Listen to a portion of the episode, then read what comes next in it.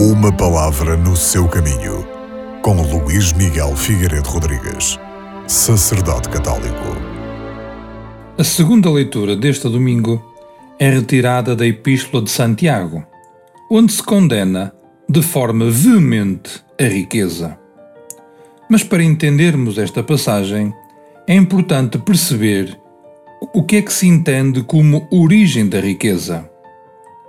A riqueza é acumulada geralmente por meio da injustiça para com os mais fracos. É fruto da cobiça, de abusos e da exploração dos trabalhadores, a quem é dada só uma pequena parte do que produziram. Roubar o salário de um trabalhador equivale a matá-lo.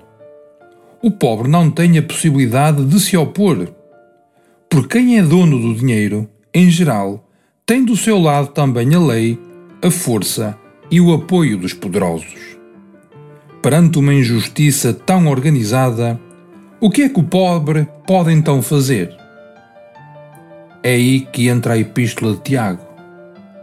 Viveste na terra rodeado de volúpias e de delícias.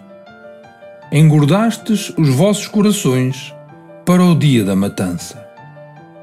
A dureza da linguagem de Tiago é compreensível se se tiver em conta que a acumulação da riqueza é incompatível com a opção cristã. Os bens deste mundo destinam-se a todos e não só a alguns. Jesus afirmou claramente: Quem não renuncia a todos os seus bens não pode ser meu discípulo.